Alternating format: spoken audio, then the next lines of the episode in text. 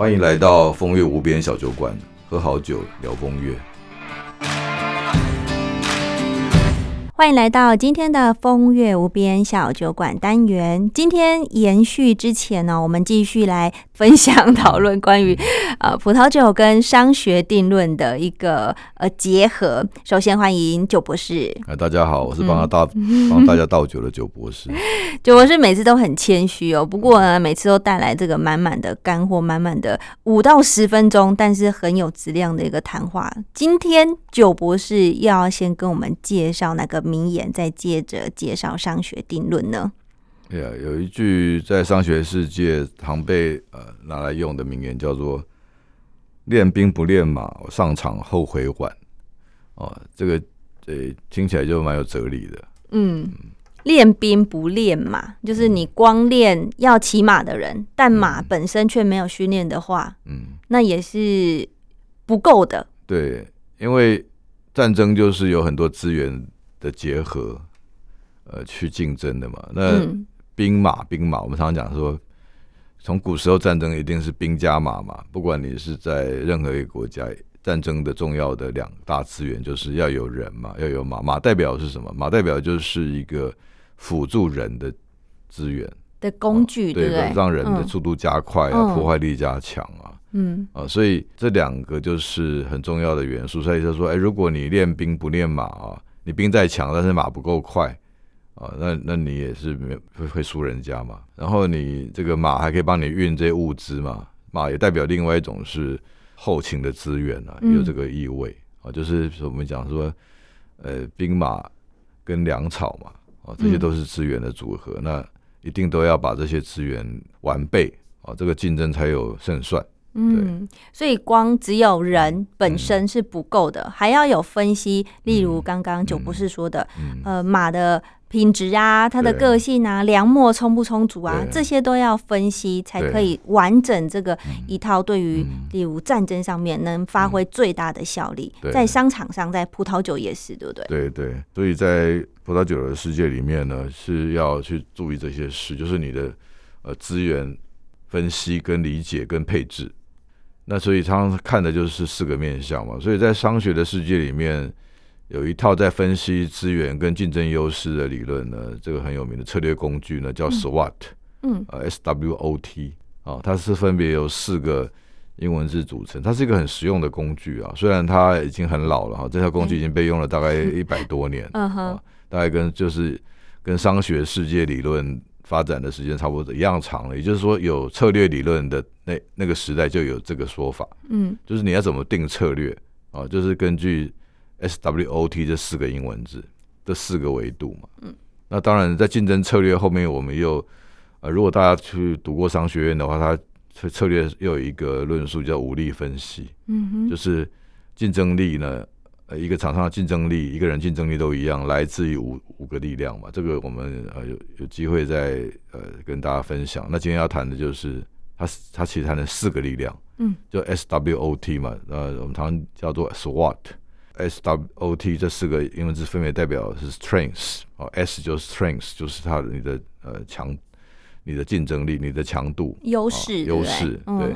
然后你的这个 W 呢，就是 Weakness。Weakness 就你比别人弱在哪里？嗯，啊，然后 O 就是 opportunity 嘛，然后 T 就是 threat，哦，opportunity 就是机会嘛，你你这你的机会在哪里？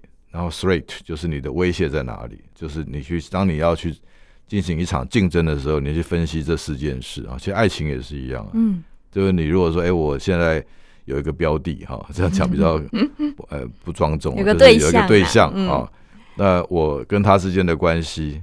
你可以用这四个维度来分析嘛，就是说，哎，我有没有长得比别人美？好，有长得有没有，或者我比别人帅？嗯，啊，我的那个 strength 啊，这是第一个，或者我有哪一部分可以超过别人的特质吸引他的？然后他就会呃，就想到这个，哎，那我的 weakness 是什么？我的这个弱点是什么？啊，我的 opportunity 是什么？哦，我的威胁是谁？有没有人在追他啊？或者说，哎，他。可能是她的旁边谁对我不友善了啊？她的闺蜜可能不喜欢我啊之类的啊。这个就是一个工具，就是我们在定策略用的工具。对啊，在商学院里面是呃幼幼班的水准，就是一定要懂这个这个工具跟这个框架。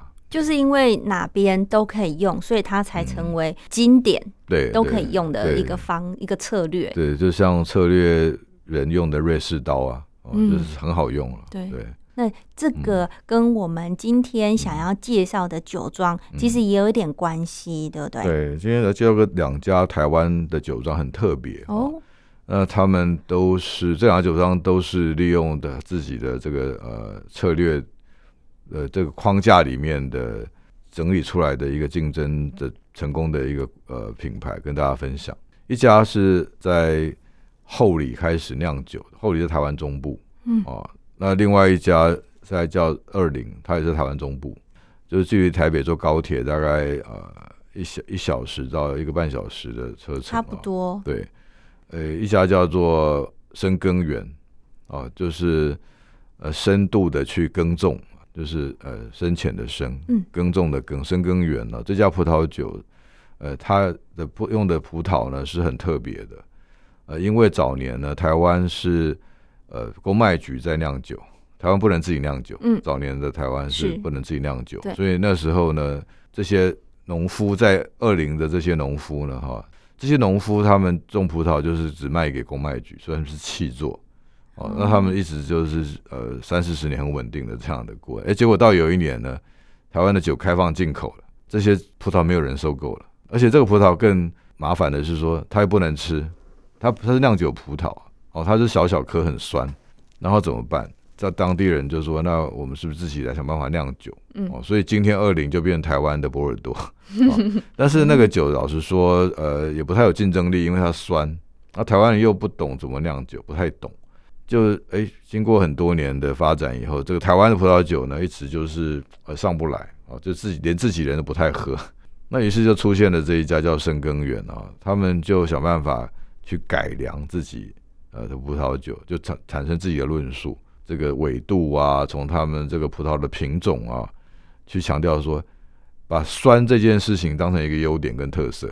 嗯哦，就是他知道说，哎、我跟别人比，跟波尔多比，说你们传统的这种葡萄酒的什么单宁啊，怎么样啊，这可能都没办法比。但是我的特就是酸嘛，所以我就去塑造我的葡萄酒的酸是我的优势，而且他把这个酸的美学呢，又有一套自己的论述说出来啊、那这是深耕远成功的案例，就是他去分析自己的呃这个各各方面的这个呃竞争状态哦，SWOT。最后他收敛成说：“哎、我来卖自己的特色，把劣势变成优势来卖。所以它的酸是变成好喝的酸。对”哦。对，就是我我喝有没有没有很好喝了。但就是它已经有一定的名气了。会养养出粉丝，嗯。就有人喜欢酸嘛，对。他他会用各种论述告诉你酸有它的美啊它的好啊对对，这是深根源成的成功的案例啊。OK，打至少他打出他品牌，他呃有有一次我还呃收到一瓶是他送给县长用的酒，嗯就县长买了，县长买来送给呃来宾的，就是县长采购这家酒庄代表彰化县，嗯当成他的县长礼这样。嗯然后另外一家是在后里起家，他酒他葡萄园在埔里啊，也在台湾中部。他光整就那个葡萄园就花了十年了。哦，他他是呃台湾呃很有名的一个农业集团，叫丰年集团的呃算是后代，丰年果糖的那个吗？有哎不是不是凤梨果糖，对，只是呃农药的。他哦他早早年那些农药啊肥料的一个供应商。那他呃这个这个酒庄叫做威石东。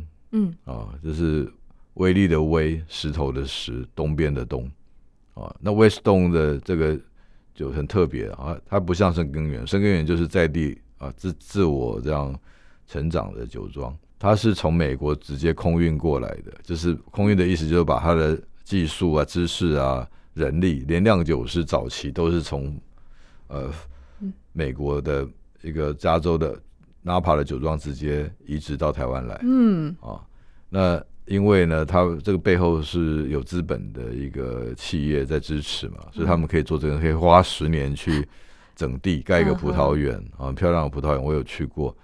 然后他可以呃去呃用美国那套酿酒方式去经营他的酒庄嗯哦，那所以他他我觉得他很很棒的地方是，他知道葡萄酒在卖什么。葡萄酒不是在卖一瓶酒，每个一瓶饮料而已，他在卖故事。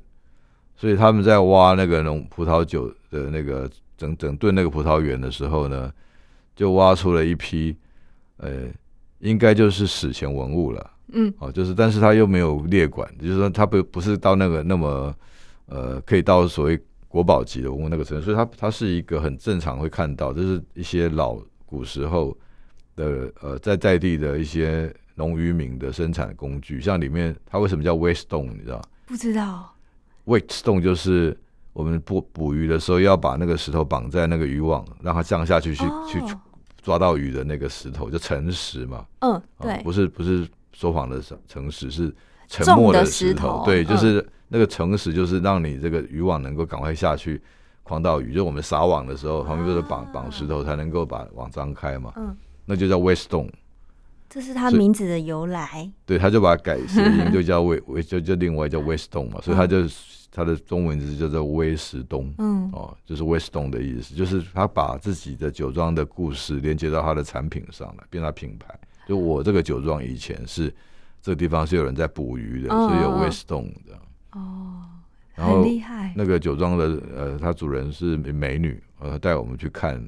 她从加拿大回台湾的啊，然后就因为嫁给外国先生嘛，所以他们就用用了自己的人脉资源，就把这些发呃，在美国的纳帕加州的这个一家很有名的酿酒庄的团队邀来台湾，从零开始酿酒。然后，呃，它很有故事啊，就是说，我觉得它就是很特别，就是我认为葡萄酒就应该这样酿，就充满故事的，就任何事情都是有饮水思源嘛，嗯，啊，都都是很会感动人的。